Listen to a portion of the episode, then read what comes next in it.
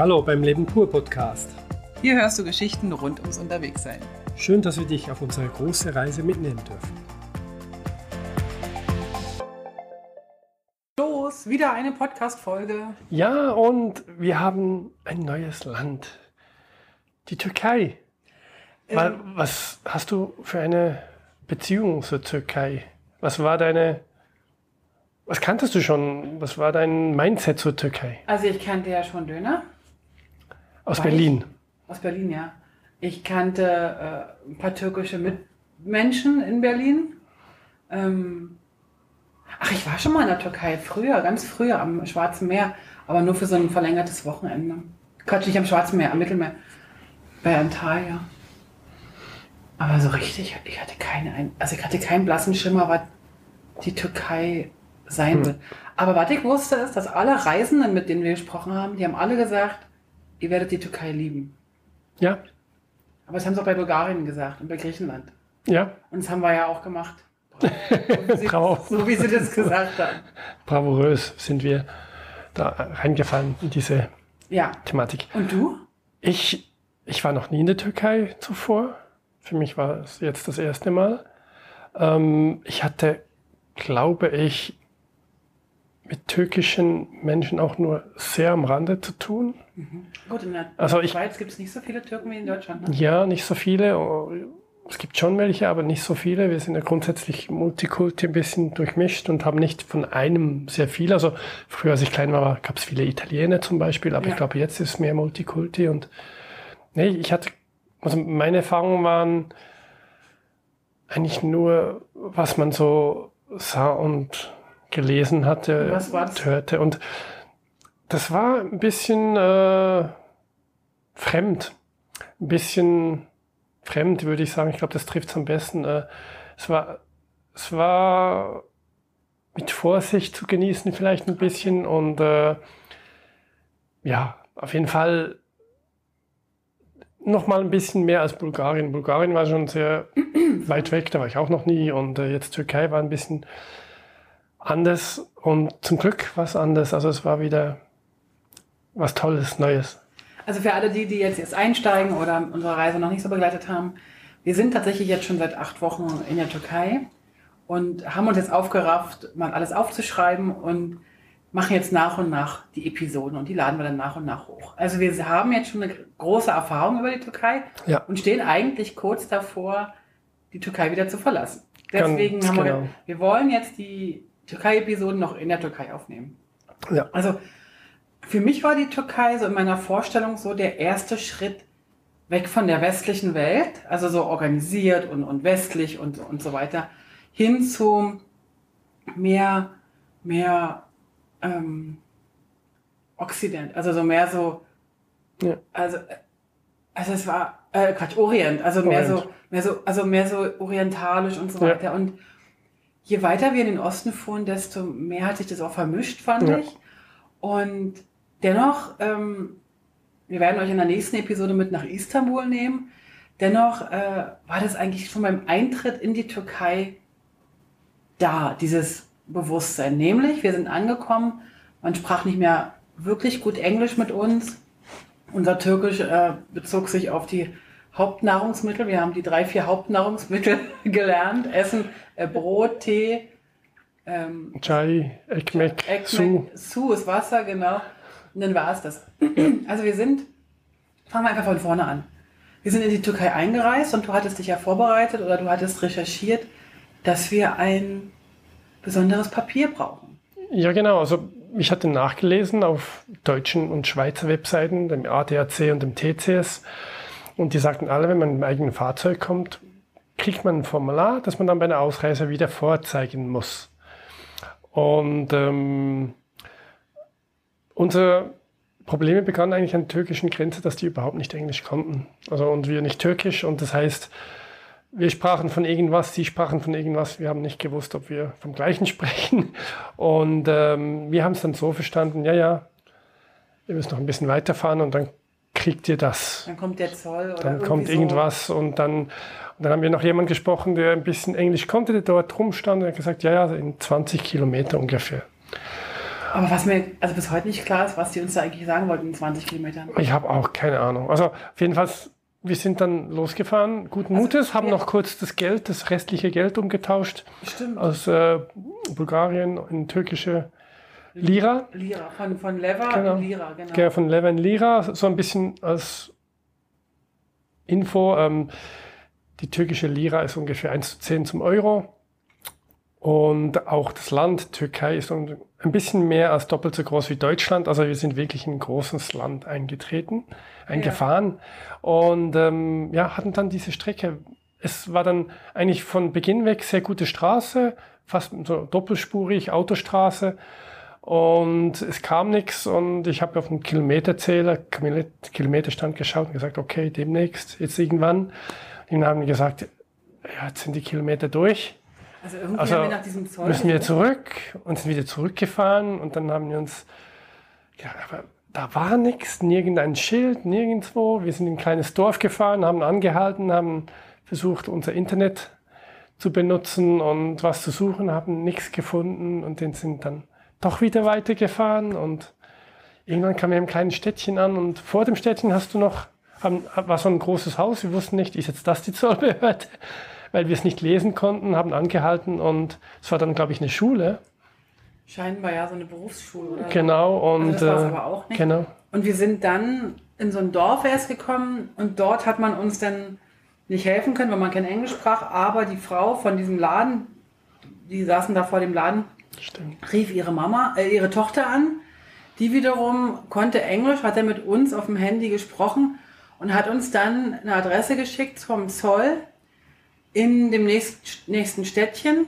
Und per, per Google Maps hat, mir, hat uns den Punkt und den sind wir sozusagen dann angefahren ja. sind in das Städtchen gefahren, kamen da rein, sind ähm, zu dem Zoll gefahren. Das war dann so die Hauptzollstelle. Es war noch ein bisschen Militär ringsherum und äh, wir haben dann gesagt, wir sind gerade neu hier. Also du hast gesagt, bleib unten, ich gehe mal rein und schaue Ja. mich um.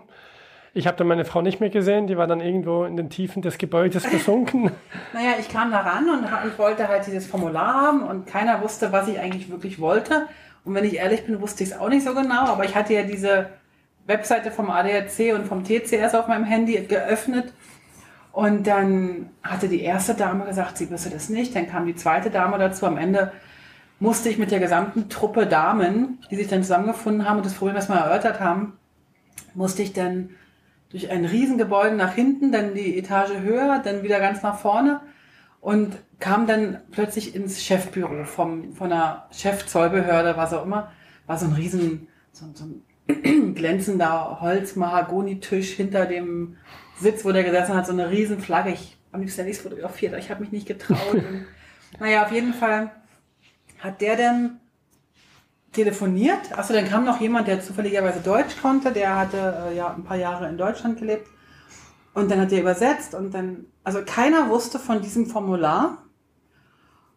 Aber sie haben mich sehr ernst genommen und haben dann irgendwann äh, telefoniert und nochmal telefoniert, und nochmal telefoniert und also und dann hat er irgendwann gesagt, ich möchte, ich soll mal meine, meine Reisepässe zeigen. Dann habe ich die beiden Reisepässe gezeigt und dann hat er mir gezeigt, dass ich das, was eigentlich auf dem Formular sein sollte, schon im Reisepass gestempelt hatte. Also in meinem Reisepass war sozusagen das Motorrad mit eingetragen mit der Dauer von drei Monaten, die man erlaubt hier sein darf. Also praktisch wie so ein Visum oder ne, Visum Ja. ist es nicht, aber so ein, so ein Au- Aufenthaltsstempel. Okay. Und bei Gerd äh, Reisepass natürlich nicht, logisch. Weil du nur mit deinem Fahrzeug unterwegs warst. Richtig. So, also sind wir, äh, haben sie erstmal ein bisschen gelacht. Ich bin fast in den Erdboden versunken. und dann, aber dachte ich, jetzt ist die Sache gegessen. Und dann nahm er nochmal die Reisepässe und guckte so, und was das denn für ein Motorrad sei und so. Und dann habe ich gesagt, der kann aus dem Fenster schauen. Wir, wir sind direkt über dem Motorrad, also sozusagen. Und dann hat er aus dem Fenster geschaut, hat Gerd gesehen, hat das Motorrad gesehen. Und dann hatte er einen Fehler entdeckt in meinem Reisepass und hat nämlich festgestellt, dass es ja nicht sein kann, dass das Motorrad bei mir im Reisepass drin ist und nicht beim Mann. Weil Frauen haben ja sowas nicht. Und dann stand ich so ein bisschen blöd da. Und der Deutschübersetzer, der hat dann plötzlich auch gemerkt, welche, in welche Probleme ich mich jetzt da reite. Oder weil ähm, dadurch, dass er so viele Jahre in Deutschland gelebt hat, wusste er natürlich, dass in Deutschland Frauen und Männer ziemlich gleichberechtigt sind. Ja. Aber er wollte auch seinem Chef jetzt nicht irgendwie das Gesicht, wie sagt man, Also er wollte, dass er, dass er sein Gesicht wahren, bewahr, ja. Ja. kann. Naja, und auf jeden Fall waren wir da alle in so einer blöden Situation. Bis mir dann aber eingefallen ist, ich habe dann einfach nur gesagt, naja, eigentlich sind wir mit zwei Motorrädern unterwegs, aber Gerd sein Motorrad wäre halt kaputt. Deswegen mussten wir das zurückschicken. Ja. Jetzt sind wir notfallmäßig nur mit einem unterwegs.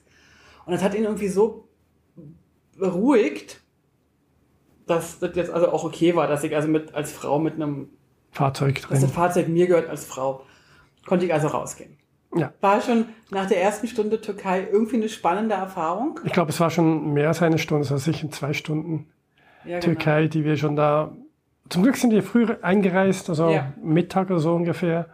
Es war eigentlich an der Grenze war auch niemand da, also, also kein, keine Leute, die gewartet haben, zumindest nicht dort, wo wir rübergefahren sind. Ja, und dann Sind wir mussten, wir ja bei der Einreise noch einen, einen Ort, wo wir übernachten, angeben. Und wir haben dann irgendwie einen Campingplatz angegeben, aber sind dann weitergefahren. Das mit, dieser, mit diesem Ort angeben, das ist nur jetzt wegen der Corona-Situation. Also wenn ihr jetzt den Podcast irgendwie drei Jahre später hört, werdet ihr wahrscheinlich darüber lachen. Ja. Hoffentlich. Hoffentlich. Ja. Ja, auf jeden Fall haben wir diesen äh, Ort angegeben, aber sind dann nie auf diesen Campingplatz gefahren und haben dann ein Hotel genommen, haben übernachtet, sind weitergefahren nächsten Tag und sind dann nächsten Tag in so einer richtig tollen, schönen Küstenstraße entlang gefahren, weißt du noch? Ja, noch kurz eine kleine Bemerkung. Am Tag davor, wo wir Richtung Landesinnere gefahren waren, ähm, hat uns dann irgendwann kam eine Polizeikontrolle, hat uns rausgewunken. Ja. Mit anderen Autos auch. Wir waren also, es war einfach eine normale Polizeikontrolle. Wir wussten nicht, was los war. Und er hat eigentlich die Kontrolle nur kurz Stopp gemacht und dann gesagt, Welcome in my country auf Ja. Englisch. Und dann hat er uns wieder weitergewunken. Und das war, eine, war schon eine erste herzliche Begegnung. Ja, aber ich muss sagen, wenn wir jetzt mal rückblickend sagen, die ganzen Polizeikontrollen, wo wir rausgewunken wurden, das ist eine ganze Menge gewesen jetzt hier. In der Türkei sind sehr viele Pol- Polizeikontrollen. Ja. Bei manchen wirst du direkt weitergewunken und bei manchen wirst, wird immer angehalten. Wir haben jedes Mal Welcome oder Hoschgeldenis, was sie ja sagen, für, für Willkommen, ähm, haben wir immer gehört. Ja. Also Ja. wirklich jedes einzelne Mal super Freundin, super Ja. dankbar, dass wir da sind. Ja, auf jeden Fall. Genau. Also wir sind dann weitergefahren, diese Küstenstraße entlang. Wir wollten nämlich um das Marmarismeer. Ja, Oder das Marmara-Meer, war dein? Plan. Du dachtest, wir können da mal kurz rumfahren. Na, weil ich dachte, das ist ein kleiner See und um den See fahren wir halt so ein bisschen rum. Dass wir dann nachher drei Tage unterwegs waren oder fast vier, hatte ich völlig verschätzt. Also die Karte, die war einfach zu klein. Ja, wir hatten eine Türkei-Karte in der Türkei gekauft. Das war eigentlich ein guter Zug, fand ich, weil dann können die Türken auch lesen, was für Orte Ja, sie haben. Also sie auf Türkisch die Karte. Ja. genau und äh, und das war eigentlich fand ich eine gute Entscheidung. Aber dass dann die die gleich groß aufgeklappte Kö- Karte wie, wie Bulgarien, aber irgendwie trotzdem x-mal größer ist im kleineren Maßstab, also ist dann einfach verwirrend gewesen die ersten zwei, drei Tage. Aber es gab auch keine anderen Maßstäbe. Ich Nee. geguckt. Also, Es gab keine anderen. also ich hätte da lieber zwei Türkei-Karten gekauft, einmal Osten, einmal West, damit wir halt mehr, auch mehr Straßen drauf haben. Genau. Aber es gab keine. Aber ist auch egal. Auf jeden Fall ähm, habe ich mich da das erste Mal echt verschätzt von den Ja. Entfernungen. Was denn also im Laufe der letzten äh, acht Wochen immer wieder mal passiert ist, dass wir gemerkt haben, so weit kommen wir heute gar nicht, weil Ja. echt, das sieht auf der Karte so klein aus. Wir, wir haben es dann sehr oft digital nochmal rausgesucht, um zu wissen, wie Ja. lang sagt Google ungefähr hat man, wie viele Kilometer sind es, um dann zu wissen, okay, das ist für uns machbar. Was auch nicht. meistens stimmte, muss man dazu sagen. Ja, also Kilometer stimmte natürlich. Ähm, und äh, Stunden haben wir dann nicht mehr mit Google geschaut. Das war dann das Navi, das dann vor, vorzugsweise uns die Zeit angezeigt, angezeigt hat. Wir wollten also um dieses, um dieses Meer rumfahren und haben tatsächlich festgestellt, ähm, dass wir noch einen Platz brauchen für unser Motorrad, weil wir wollten ja nach Istanbul und ich hatte ziemlich großen Schiss, mit dem Motorrad nach Istanbul zu fahren, weil der Verkehr ist da, soll da wohl echt der, die Hölle gewesen sein. Im Nachhinein gesehen war es das auch. Also ich hätte nicht so gern mit Motorrad da fahren wollen oder auch als Beifahrerin. Und dann war, okay, wir müssen irgendwie einen Platz suchen, wo wir unser Motorrad unterstellen können und dann die Woche in, in Istanbul ohne Motorrad. Und prompt am ersten Pausenplatz sprach uns ein deutscher Türke, ein türkischer Deutscher an. Genau. Also jemand mit türkischen Wurzeln. Seine Frau, äh, seine Mutter war auch Türkin oder ist Türkin und die haben viele Jahre in Deutschland gewohnt und sind aber jetzt schon wieder zurückgezogen, wohnen Ja. jetzt wieder in der Türkei.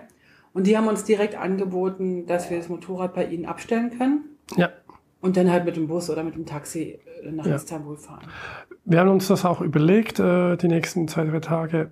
und haben uns dann dagegen entschieden, weil, weil es für uns äh, einfacher war. Es wäre es wäre ein großer Umweg gewesen, nochmal die Strecke zu fahren.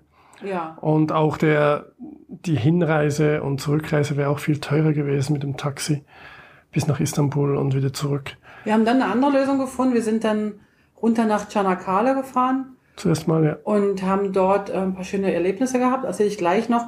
Ähm, oder erzählen wir gleich noch. Und sind dann aber auf der anderen Seite vom Marmaris Meer hochgefahren nach Bandirma und haben von dort, konnten dort unser Motorrad im Hotel, in der Tiefgarage stehen lassen. Genau. Und sind dann einfach mit der Fähre nach Istanbul gefahren, gegen zwei Stunden. Das war eigentlich super. Das war wirklich äh, sehr einfach. Genau. Also wir sind runter nach Çanakkale. Ja, Çanakkale äh, war für mich so ein bisschen aufregend, weil wir das erste Mal tatsächlich mit dem Motorrad die Ja, Europa-Asien-Grenze stimmt. äh, überschritten haben. Auch wenn wir schon mehrfach in Asien waren, aber immer geflogen. War das so ein bisschen der Punkt, wo wir sagen, okay, jetzt müssen wir sozusagen, äh, jetzt gehen wir nach Asien rüber. Und irgendwie war das für mich ziemlich bewegend. Für dich Ja. nicht so sehr, aber ich fand das irgendwie ja für, spannend. für mich war, war in der alten, äh, also in der ersten Erinnerung Türkei, das erste, was mir in den Sinn kommt, war nicht, dass da Asien auch dabei ist. Für mich war das irgendwie noch ein bisschen Ah, okay. sehr nah bei Europa. Und ähm, als wir es dann gemacht haben und du mir davon erzählt hast, und ja, ich es mir natürlich auch bewusst war, ähm, war es dann einfach da. Also ich, ich hatte diese Vorgedanken schon gar nicht, dass, dass wir Ah, okay. irgendwann in der Türkei schon in Asien sind.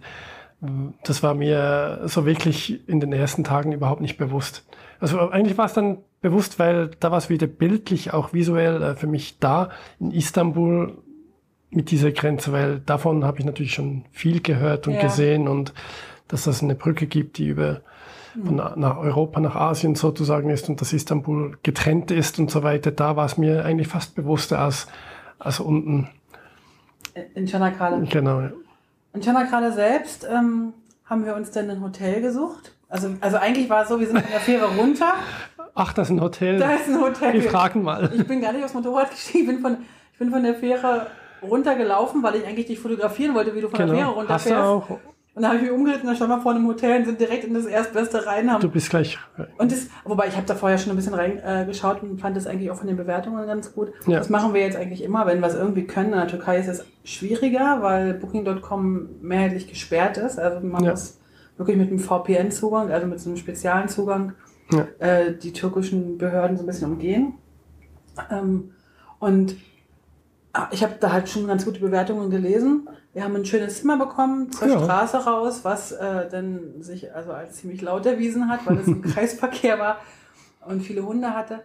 Ja. Aber die hatten- Die Hunde, stimmt. Also die Hunde waren super laut, die haben dann Oh ja. nachts, die haben dann so Konzert gebellt. die haben ein, ein Sternkonzert gemacht. Es waren irgendwie so sechs verschiedene, äh, verschiedene äh, sternförmig abgehende Straßen von diesem Kreisverkehr und an jeder, an jedem Sternzacken saß ein Hund und die haben sich gegenseitig angebellt. Aber das ging irgendwie ein, zwei Stunden, ne? Das war wirklich ein bisschen störend für die Nachtruhe.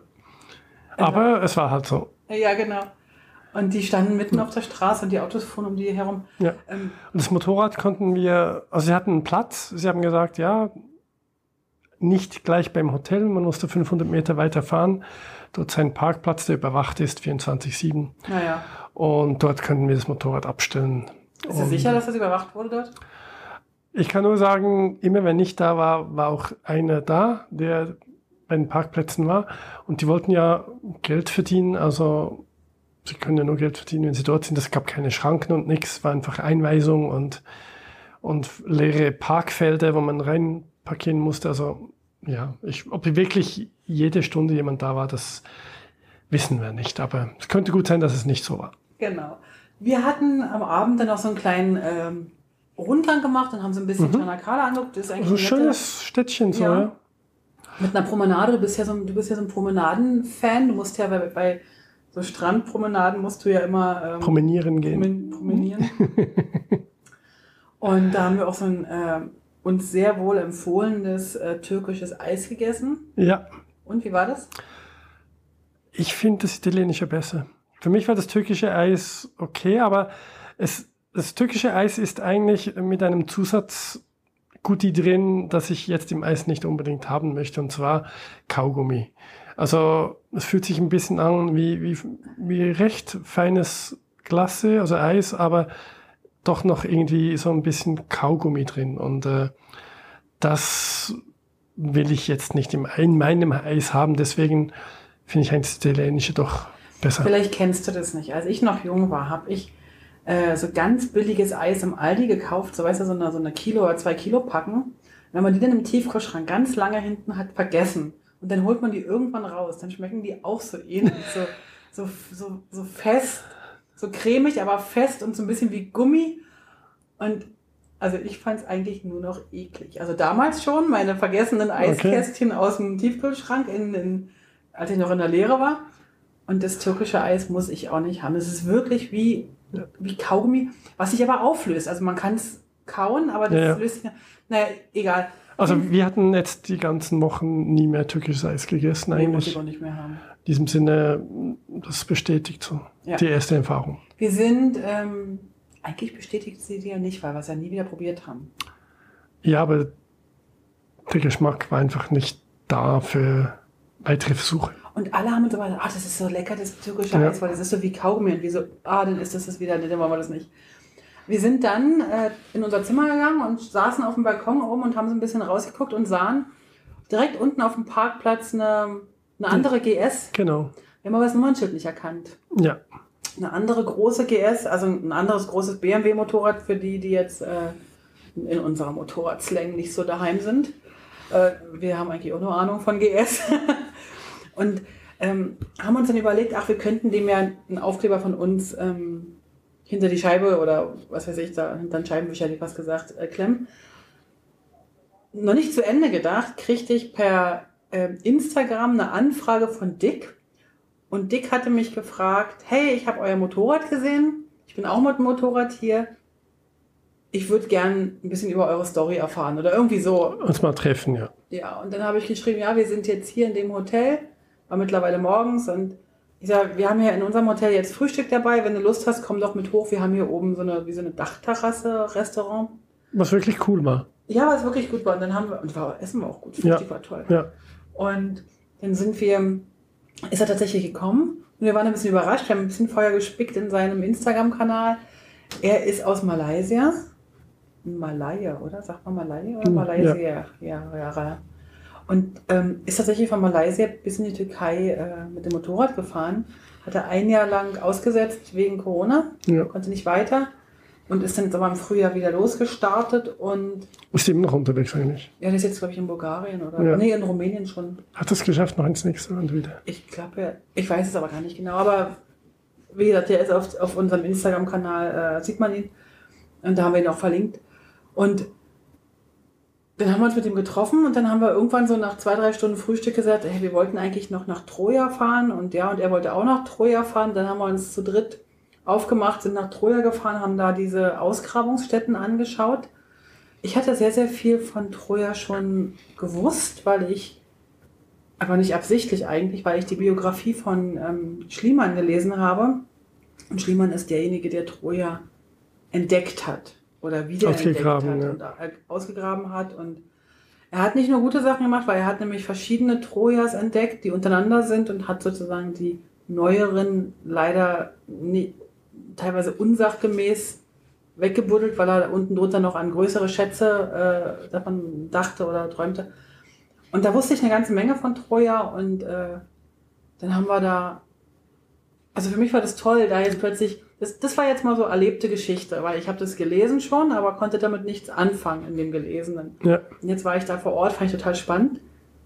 Was total klasse war, wir waren da fast alleine. Ne? Ja, wieder einmal eigentlich auch in der Türkei haben wir auch schon die ersten Tage bereits eigentlich gesehen, dass, dass es keine ausländischen Gäste gibt, ja. mehr oder weniger, dass alles nur von Türken bereist wird. Und es war ja noch, als wir eingereist sind, waren noch keine Ferien von den Türken. Aber die hatten sonntags noch Ausgangssperre, denk mal dran. Also Samstag und Sonntags.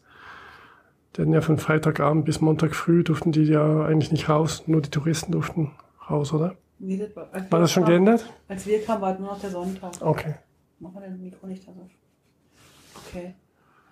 Ja, Ja, dann- auf jeden Fall war niemand da außer wir und auch in Troja war niemand da außer wir. Ähm, Wir konnten da fast alleine fotografieren und durchlaufen und äh, Und wir hatten dann anschließend noch eine schöne, also wirklich eine schöne lange Pause mit ihm und haben dann mit Ja. Dick noch geplaudert über, ja, wo er herkam, was er erlebt hat, was für ver verrückte Sachen er erlebt hat und was für weniger verrückte Sachen wir erleben. und dann äh, war ich eigentlich noch überrascht. Wir, wir sind dann noch in dieses Troja-Museum gegangen und was ich eigentlich dann auch schon gar nicht mehr richtig wollte. aber es war richtig schön. Das war richtig toll. Also Ja. das war richtig ein super tolles Museum mit richtig tollen. Also wir haben in der Türkei schon einige Museen jetzt gesehen und die sind eigentlich sehr oft sehr, sehr modern und sehr toll. Ja, gut gemacht. Also es gab so ein paar kleinere, die auch nicht, äh, also Englisch oder Deutsch oder irgendwie so, Ja. klar. Aber die neueren sind alle top in allen Sprachen und Ja. wirklich gut mit Audioguides und so weiter. Also das war wirklich toll. Wir sind dann nach Troja, sind wir dann wieder zurückgefahren nach Chanakal in unser Hotel. Genau. Und für Filmfans, ähm, in Chanakala steht auch das trojanische Pferd, das in den Film von Troja verwendet wurde. Ich glaube mit Brad Pitt und so weiter. Ähm, das war richtig toll gebaut. Also es sieht richtig toll aus. Und Also die Requisite aus dem Re- Film genau. stand dort. In Troja selbst stand ein Holzpferd, was natürlich auch nicht das echte war, weil es ist ja das war ein bisschen plump. Aber natürlich Film, Filme aus, die, die haben sehr oft sehr gutes Design und das in Chakana, Chakale, das hat wirklich, äh, sieht super aus. Das ist direkt an der Promenade. Ja. ist, äh, wirklich sieht äh, sehr schön gemacht aus. Ja. Und äh, am nächsten Morgen ist dann Dick tatsächlich nochmal zum Frühstück gekommen. Wir hatten nochmal einen schönen Tag, eigentlich einen Ja. schönen Vormittag. Ja. Er wollte sich so richtig nicht losreißen. Was auch noch spannend war, ich fühle mich ja immer noch so ein bisschen am Anfang unserer Reise, obwohl wir jetzt schon fast ein Jahr, also jetzt haben wir Okay. jetzt August, aber irgendwie fühle ich mich immer noch so ein bisschen so am Anfang von unserer Reise. Aber das ist wahrscheinlich der Moment, immer wenn du weiterfeierst, bist du wie am Anfang von dem neuen Ort, irgendwie so gefühlt. Und er war schon so ein bisschen auf der Suche nach dem Sinn seiner Reise. Ja, er hat schon neue Pläne, die nichts mehr mit Reisen zu tun hat, so ein bisschen im Kopf angefangen zu Genau. kreieren und äh, zu zweit, nicht immer alleine und solche Dinge sind dann bei ihm aufgetreten und äh, ja, also absolut verständlich, wenn man schon so lange unterwegs ist und Ich habe mich das dann alleine. auch gefragt, wenn man so lange alleine lebt oder so lange alleine reist und du ständig neue Leute triffst und dann, und dann musst wieder, also du musst ständig Abschied nehmen und so weiter. Und Ja. Da finde ich halt, also habe ich mich gefragt, wie sich das wohl anfühlen wird. Ich habe gemerkt, für uns, egal was da draußen ist, wenn wir uns zu zweit mal für ein paar Tage ins Hotelzimmer verziehen können oder so, dann ist es auch schön. Ja. Also das, Man fühlt sich dann nicht einsam. ich glaube, Einsamkeit ist so ein richtiges Ding. ne? Also allein sein und einsam ist dann auch ein Unterschied. Ne? Ja. Aber diese Einsamkeit, die fühle ich eigentlich nie. Also Ja, so. ich auch nicht. Gut.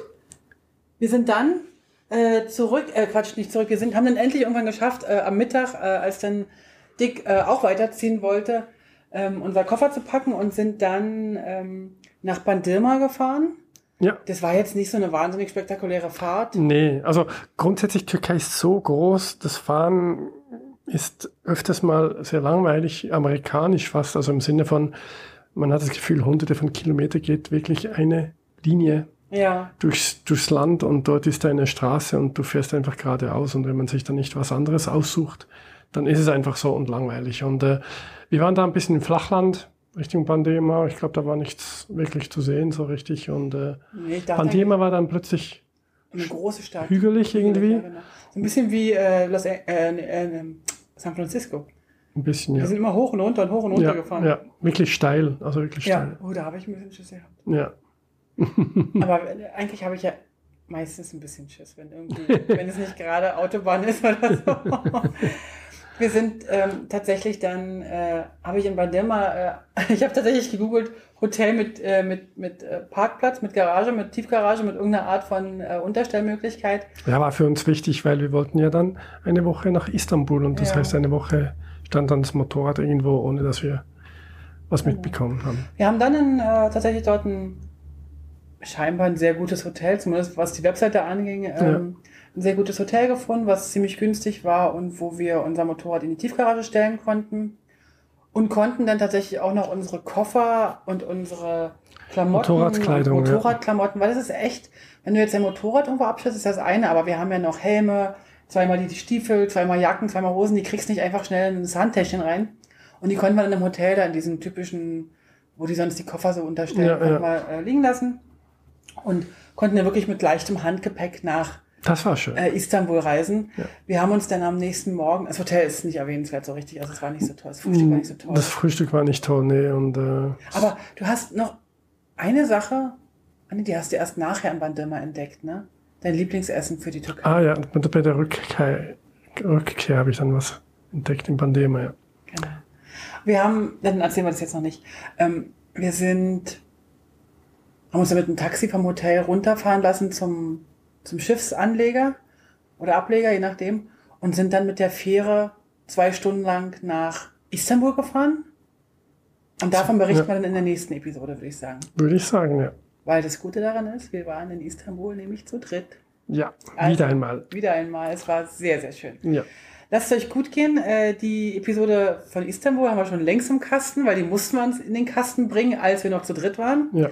Und danach geht es weiter, zurück nach Bandırma, aufs Motorrad und dann entdecken wir wirklich die ganze Türkei. Bis bald, lasst es euch gut gehen und wenn ihr Fragen habt, wie immer, meldet euch. Tschüss. Tschüss. Alle Infos zum Leben pur unterwegs Podcast findest du unter www.leben-pur.ch. Du kannst auch alle aktuellen Bilder auf Instagram unter leben.pur anschauen. Wenn du über aktuelle Episoden informiert werden willst, abonniere doch einfach den Podcast bei iTunes und unsere Newsletter auf www.leben-pur.ch.